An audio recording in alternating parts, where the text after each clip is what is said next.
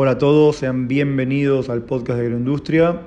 Mi nombre es Germán Pantolini y hoy es sábado 4 de abril de 2021.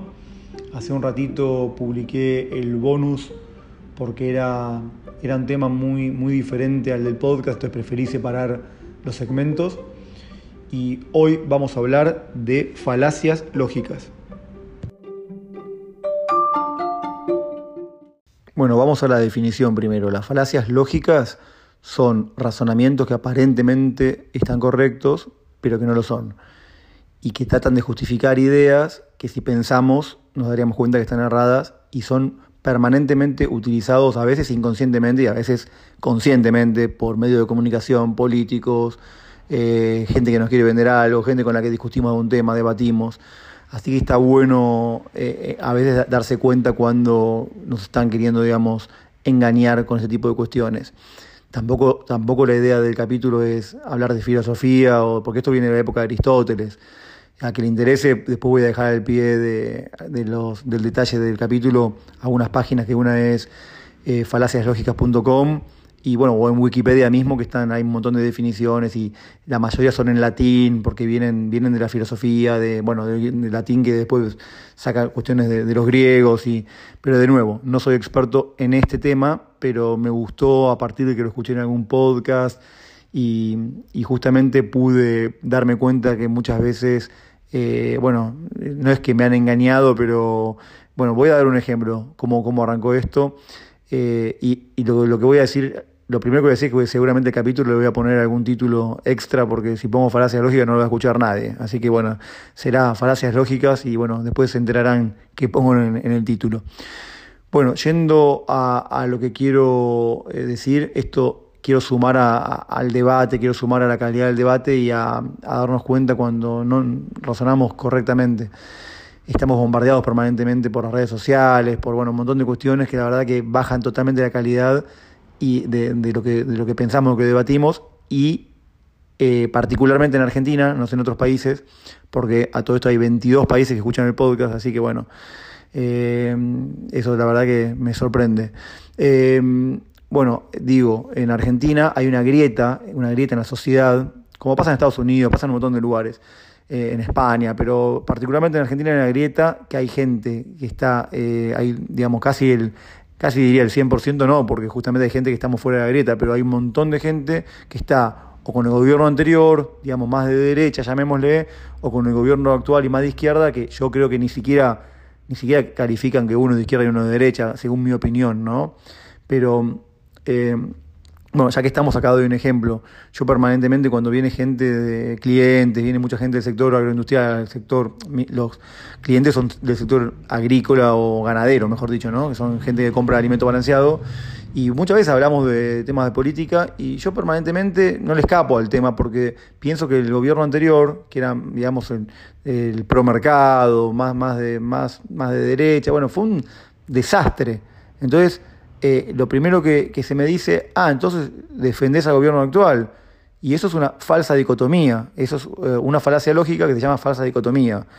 Está definida como, eh, como, como que solamente hay dos variables, ¿no? Entonces, tanto un lado de la grieta como el otro lado de la grieta permanentemente usan esta falsa dicotomía para potenciar su, su lado de la grieta. Digamos, todos los que están con Macri te dicen, ¿es Macri o el desastre o Venezuela? La verdad que no tengo ningún, ningún oyente de Venezuela. Bueno, también eso es un, síntoma, ¿no? Hay de todos lados, de Perú, de, de, Perú, de Brasil, de Panamá, de Estados Unidos, de México, de Colombia, de Guatemala, por decir los latinoamericanos, ¿no? Y, bueno, de todo lado del mundo. No me, no puedo, no me acuerdo de memoria todos, pero quiero decir, eh, de Venezuela no. Y bueno, ojalá que hubiera de Venezuela, ¿no? Pero te quiero decir, acá te corren con que es Macri o Venezuela y los de y los de que son más de, izquierda te dicen somos nosotros o es el neoliberalismo que encima ni saben lo que es el neoliberalismo no veamos eh, eh, somos nosotros o es Macri que es la dictadura o sea y son falsas dicotomías no es no es ni, ni Macri ni, ni Cristina las únicas dos opciones. O sea dicotomía es como que hubiera nada más que dos posibilidades. Y hay miles de posibilidades, no tiene por qué haber dos nada más. Entonces es una falsa dicotomía y es una falacia lógica permanente en la política argentina. Pero no me quiero ir por las ramas, porque estamos en un podcast de agroindustria. Y yendo a un par de ejemplos mucho más cercanos, Hace un tiempo llamaron por teléfono justo a la mañana, que es un horario donde yo estoy en la fábrica, estamos trabajando, en, la logística, eh, pago de facturas, todos temas administrativos. Eh, y, me llaman y, dice, bueno, soy de Greenpeace, eh, tenés un rato para hablar o puedes hablar. Mirá, digo, no, no, no, no me interesa, en este momento no puedo. y aparte, no sé si no le dije no me interesa. Entonces, ¿pero qué? ¿Conoces a Greenpeace? Y yo, sí, sí, conozco a Greenpeace, pero no me interesa. Eh, pero amable, no, tampoco fue agresivo, pero le dije que no podía, que no me interesaba en ese momento hablar de eso. Eh, y entonces me dice, ah, entonces estás de acuerdo con la contaminación de los mares y que esto que lo otro. Y no, flaca, no estoy de acuerdo con la contaminación, pero es una falsa dicotomía, no es Greenpeace o, del otro lado no, hay otra cosa. O sea, está Greenpeace, estarán los que tiran eh, desechos tóxicos en los mares y, ahí estamos el resto. Entonces, no, es, no es, es, algo errado y en ese caso sí, es como que tienen un discurso muy, muy eh, pensado de esa manera que no podés decir que no. Es como que te quiere vender algo y dice, ah, entonces eh, no te interesa lo viejito de los de los asilos, porque no, flaco, sí me interesa, pero yo pago impuestos. O hay un montón de cuestiones que no vienen al caso, pero permanentemente te corren con falsa dicotomía, que si no estás de acuerdo con algo, estás en contra. Y por otro lado, también pasa con el tema de los herbicidas, ¿no? Los herbicidas son eh, productos químicos que se utilizan para matar a las malezas, eliminar las malezas en forma selectiva y que el cultivo este, pueda, digamos, eh, disponer del agua que está en el perfil del suelo y aparte que compita mejor por la luz solar, en definitiva, que pueda fotosintetizar y almacenar nutrientes y bueno, después lo, cosechamos o lo damos de comer o lo que fuera. Y en definitiva es como pegarse un tiro en el pie y, eh, yo creo que hay gente que realmente que no piensa, pero te dice, bueno, no, los servicios, parece que, uno sería una especie de genocida de las plantas. Es una cosa totalmente ilógica desde, el tiempo de, no sé, de los egipcios o anterior que se está eh, cultivando y estamos, la humanidad está en siempre, eh, no digo en guerra, pero estamos en un equilibrio en, el control de, las malezas y tampoco yo digo que hay que eliminar a las plantas ni eh, eliminar a la diversidad de plantas, ni mucho menos, pero evidentemente si uno está sembrando y tenés malezas que compiten con tu cultivo, tenés que eliminarlas. Eh, es así de simple. Y los herbicidas son productos que se utilizan, mal llamados agrotóxicos, vuelvo a decir, como dije en algún capítulo, pues para eso, como dije, vamos a llamar autotóxicos, celulares tóxicos, computadoras tóxicas, porque todo contamina. Cuando nosotros enchufamos los teléfonos, vuelvo a decir, estamos contaminando porque para que generar esa energía que es todo el tiempo estamos enchufando más de una vez. Yo ahora que estoy grabando con el teléfono, ya estoy pensando mirando un enchufe a ver, porque tengo poca batería esa, esa energía no sale de, un rabanito, sale de, sale de la electricidad, pero la electricidad sale de, plantas térmicas también que queman carbón, de plantas nucleares, hay un montón de cuestiones que cualquier ambientalista estaría en contra de quemar carbón o de, de repente de una planta nuclear, obviamente porque se oponen a todo, el que es, el que es, digamos, fanático, me refiero, se opone a todo y realmente eh, es imposible porque, bueno, entonces no uses el teléfono, como consumidor no, no, no, o no subas un ascensor, no uses el auto, o sea, en definitiva, no es que estoy a favor del uso, justamente yo trato de no mandar videos, o sea, a, a, mí, eh, a mi nivel, a, a, nivel personal, trato de no generar eh, mucha basura, trato de, de ir caminando, que mis hijos muchas veces se quejan si voy, qué sé yo, a comprar algo, quieren ir en el auto, yo, una vez que llego de la fábrica, que voy, voy en auto, lo dejo estacionado y camino para todos lados, voy, compro la carne, voy a cualquier lado, no me banco ir en el auto. Este, aparte, pues estoy cansado de manejar, pero por otro lado, pues me parece una locura con un día lindo no caminar 4 o 5 cuadras o 10 cuadras para, para ir a hacer una compra. Entonces, bueno, a nivel consumidor es donde tenemos la herramienta para, bueno, tratar de consumir menos o no consumir de gusto o no mandar videos estúpidos eh, de, permanentemente en los grupos de WhatsApp. Bueno, yo no, no casi que ni, miro los videos, pero con seguridad que jamás mando un video. Piensen que hoy un video de, WhatsApp, si estamos en Argentina, va por un cable que como si fuera de eh, fibra óptica que pasa por abajo del océano, que va hasta Miami. Parece una mentira esto, pero es así, ¿eh? eh porque la central de Facebook o de WhatsApp está, en Estados Unidos. Va por abajo del océano, toca un servidor allá, vuelve para acá.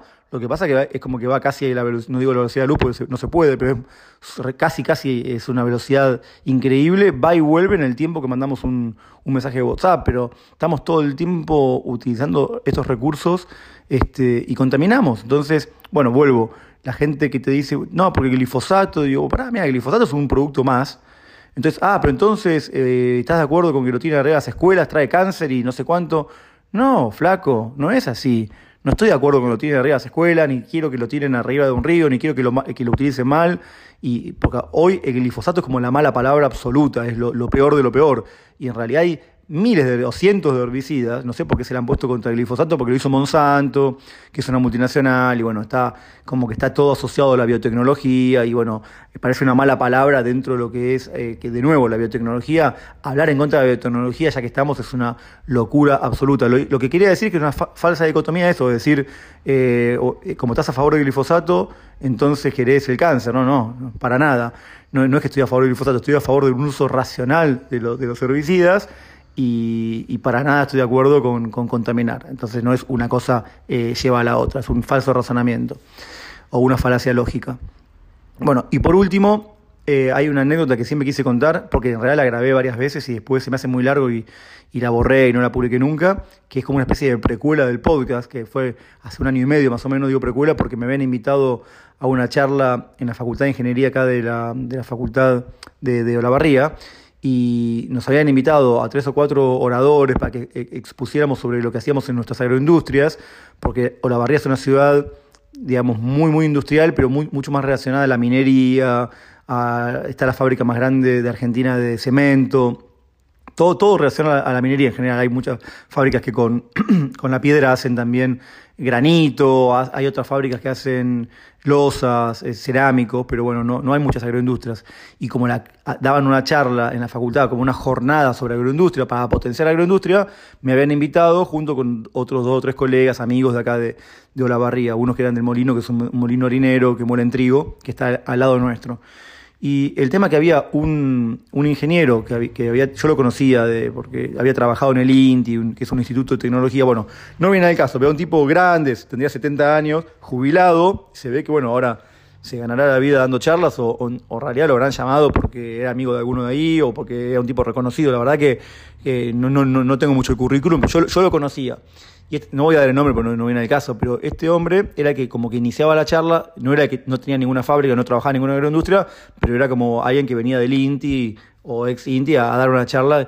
Y como que acaparó toda la charla, se ve que me puse celoso, pero no, bueno, nada, acaparó toda la charla, si teníamos una hora y media para hablar entre todos, él habló una hora y cuarto, después ni siquiera hubo tiempo para la ronda de preguntas, que era lo que más me interesaba. Eran todos estudiantes de carrera de, ingeniería, eh, de ingeniería química, ingeniería mecánica e ingeniería industrial, que de ingeniería industrial me parece espectacular. Es una carrera, ya que estamos, lo digo, eh, es una carrera, tuve muchos amigos o compañeros de trabajo en una empresa donde trabajé en un ferrocarril, que creo que lo mencioné, que transportaba granos. Yo era el único ingeniero agrónomo, en realidad éramos dos, con otro que también, eh, con, con Juan que era un amigo mío, es amigo mío, éramos ingenieros agrónomos, pero la mayoría eran ingenieros industriales, y ahí me di cuenta eh, que una carrera espectacular porque tiene una visión muy amplia. También lo tiene la agronomía, ojo, pero los ingenieros industriales para el sector este agroindustrial me parece una carrera espectacular. Entonces me interesaba tener un ida y vuelta con los alumnos, que me hicieran preguntas, bueno, nada, será el, el profesor que llevo dentro, no sé. Y bueno, no hubo tiempo porque este tipo, eh, este ingeniero jubilado, eh, jubilado no tiene nada de malo, lo, estoy diciendo porque tengo un poco de bronca que no me dejó hablar, pero digo, no, nada. El tipo este empezó a hablar y hablaba de los orgánicos. De nuevo, no porque ahora me voy a quejar un poco que habló de los orgánicos, de nuevo, no es una falsa dicotomía, no estoy en contra de los orgánicos. Eh, sí estoy en contra de que nada más hablar de los orgánicos en una facultad con, no sé, 100 alumnos escuchando que van a ser los futuros ingenieros que van a ser las, las agroindustrias, digamos, del futuro, o van a trabajar o las van a hacer. Entonces, eh, qué sé yo, hay un montón de cuestiones como puede ser eh, las plantas aceiteras, las molineras, eh, había una gente que justamente que iba a dar la charla que son de la lechería, y había un montón de cosas para hablar, y, y este hombre hablaba de lo, qué, qué, bueno sería los orgánicos, hacer alfajores con uno con semillas de lino, pero como que hablaba, como, como que de lo que hablaba eran proyectos, microemprendimientos que, buenísimo, de nuevo, no estoy en contra de eso, todo lo contrario, pero bueno, dale, charla 20 minutos, toma tu tiempo, no ocupes el tiempo de todos, y los orgánicos son una parte, pero qué sé yo, la verdad que tendría que haberlo mirado y acá no, tengo una computadora a mano, pero eh, capaz que los orgánicos representarán el 5 o 10% del comercio mundial de, alimentos, pero después está el otro 90% y tenemos que alimentar a todo el mundo. Y el mundo se alimenta con soja, con maíz, con trigo, ¿no? Nos, nos alimenta hoy con productos orgánicos, más allá de que está buenísimo, desarrollemos, cada uno tenga su huerta, tratemos, o sea, de nuevo, usemos los productos, los herbicidas, todo en su justa medida, pero yo no estoy de acuerdo con no usar herbicidas o no usar, eh, no usar eh, por ejemplo, eh, fertilizantes. Y acá viene el tema, que este hombre eh, eh, ya medio me había agotado hablando de, los, de, orgánicos, porque en un momento dice, bueno, hay maíz orgánico, y en definitiva, con el orgánico se, logran los mismos rendimientos que con, la siembra convencional. Entonces yo le pregunté lo siguiente, me levanté la mano y le digo, ingeniero, le hago una consulta, ¿se pueden usar fertilizantes en ese planteo orgánico? Y me dice, no, no, por supuesto que no. Bueno, entonces, teniendo en cuenta, y, y de paso comento, que la soja, por ejemplo, siendo una leguminosa, eh, hace una simbiosis con unas bacterias que se llaman Bradyrhizobium, que, digamos, esas bacterias colonizan las raíces de la, de soja, por eso la soja se la inocula con esos rhizobium antes de sembrarla, ¿no? Cuando se llama inocular la soja. Entonces la soja, en esa simbiosis, esas bacterias fijan nitrógeno del, del aire, la soja puede tomar ese nitrógeno que está fijado del aire y a su vez las bacterias se benefician porque toman nutrientes de la soja. Eh, entonces es una simbiosis. Entonces por eso las leguminosas y la soja, que es leguminosa, no utiliza fertilizantes nitrogenados, que son los fertilizantes, digamos, cuando uno fertiliza, lo más importante, lo, digamos, en volumen, son los nitrogenados. Entonces la soja no usa, eh, por eso también por eso la soja es más barata de hacer y tiene un montón de ventajas, porque también no usa nitrógeno.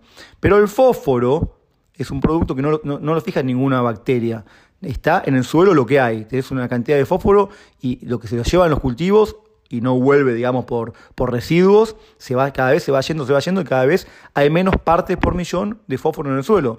De hecho, los campos de Argentina tendrían, supongamos, 20 partes por millón de fósforo y ahora los campos que están hace 50 años en, en plena agricultura tienen capaz 5 partes por millón de fósforo. Entonces, eso es algo tremendo que a veces cuando uno no, no, no lo tiene en cuenta en los, planteos, que muchas veces hay que, hay, que, hay que evaluar que uno está quedando sin fósforo, por ejemplo. Entonces le digo, ingeniero, ¿cómo hacen entonces, si no ponen fertilizante, para mantener esos rendimientos que usted dice igual que, un planteo convencional? ¿Cómo hacen si no ponen fósforo? Y él me respondió, mirá, la verdad que no soy experto en esto, pero te puedo traer cinco especialistas que te van a decir por qué. Y yo medio como que me di cuenta que era medio, digamos, trucho, porque como, como dice en Argentina, era medio falto de recursos la respuesta de él, pero bueno, me quedó ahí. Eh, y después, encontrando estas falacias lógicas, hay una que se llama apelación a la autoridad, una cosa así, que es esto, es cuando no tenemos ningún argumento, decimos sí, pero hay un científico que dijo, y Sarasa, mentira, mentira, o puede ser verdad que haya habido alguno que haya dicho algo, pero es como una, una, una herramienta para inhabilitar la, porque de, última ahí me cortó, había estaba lleno de gente, me dijo, mira, te puedo traer cinco, cinco expertos, ¿y qué le voy a decir? Oh, mira, mentira, no le puedo decir mentira, y quedó ahí este, el, diálogo.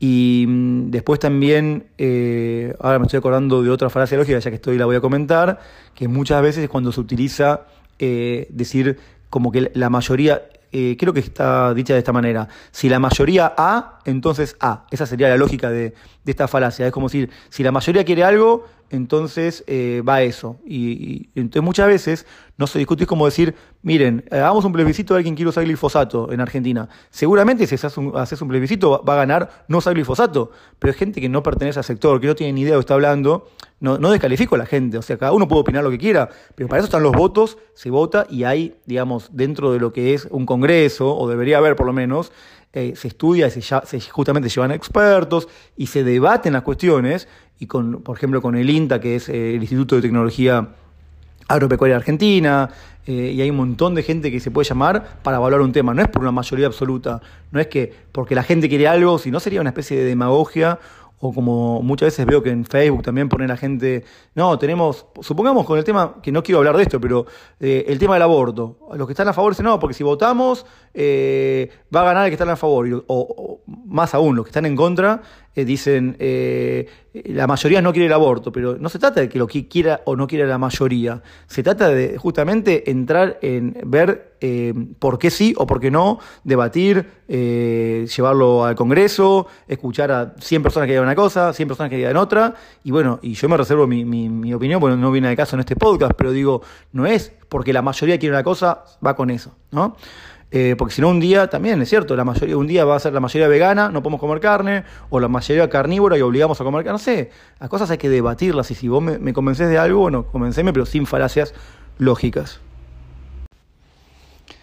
Por último, hay una falacia, hay muchas, pero hay una que, vi que se llama apelación a la tradición. También tiene un nombre en latín, pero bueno, no, no ni, ni, lo puedo decir porque no, no, no, no me lo acuerdo pero mm, es como decir que todo, todo, no todo lo pasado fue mejor, pero sí que las cosas, las cosas se vienen haciendo por un motivo, eh, que lo que se hace está bien y que es muy difícil inventar nada nuevo. ¿Cuántas veces lo hemos escuchado?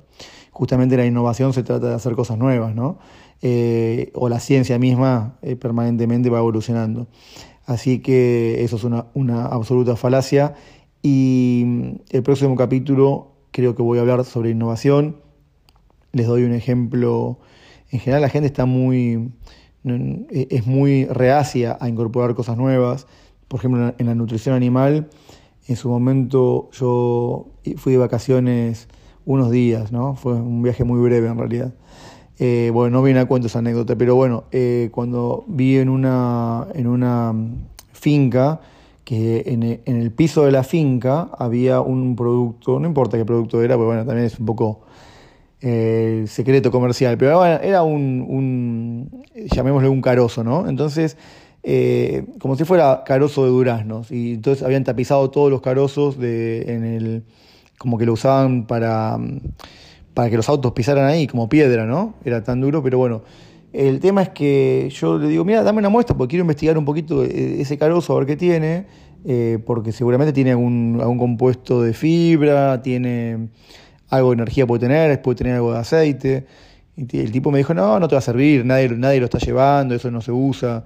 Y yo, no, déjame que, eh, o estamos lejos, porque era un lugar que estaba bastante lejos, sí, creo que dije, era por La Rioja, como a más de, más de mil kilómetros de distancia. Me llevé la muestra, la probé, la molimos, investigué un poquito, y el tema es que si bien era un producto que tiene, los carozos son productos que tienen mucha lignina, la lignina hace a los productos, todo lo que está ligado a la, lignina, es muy poco digestible, a veces precisamos en determinados productos, por ejemplo en las recrías, bajar la densidad energética, de los, eh, hablo de vacunos, ¿no?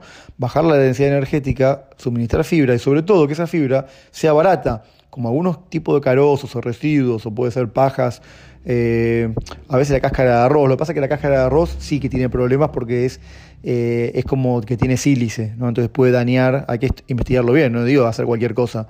Pero este, este tipo de algunos residuos pueden tener casi la misma energía que tiene la paja del trigo, la paja de la cebada, y pueden tener varios, varios propiedades superiores como puede ser que son más secos o se pueden almacenar mejor o, son más baratos en algún momento del año porque son estacionales, o tienen, eh, para el caso, algún aceite esencial, o algún, algún tema de palatabilidad, o permiten mejorar, eh, como en el caso nuestro a veces permite mejorar eh, los pellets en, cuando hacemos pellets de fibra, y en fin, en definitiva, siempre hay que animarse a innovar y hacer cosas nuevas. Este, como bueno, esto sería el último mensaje de este capítulo. Así que hasta la próxima.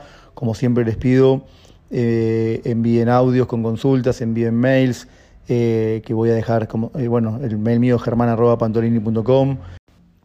Los mensajes de audio los pueden mandar a anchor barra fm, perdón, anchor.fm barra pantolini.